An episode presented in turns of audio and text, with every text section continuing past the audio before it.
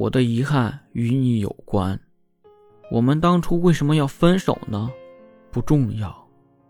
分手没有什么明明白白的理由，可能是因为他看见了他跟网友聊天，可能是因为他在路边跟人打架丧到不行的样子，可能是因为他整天就知道在家打游戏。说不出具体的分手原因，但绝对不是因为不爱了。出场顺序不同，教会你成长的人永远没办法陪你过一生。因为他总是用离开教你的。我最大的遗憾，就是我的遗憾与你有关。我很想和你在一起一辈子，可是缘分这种事，能不负对方就好，想不负此生很难。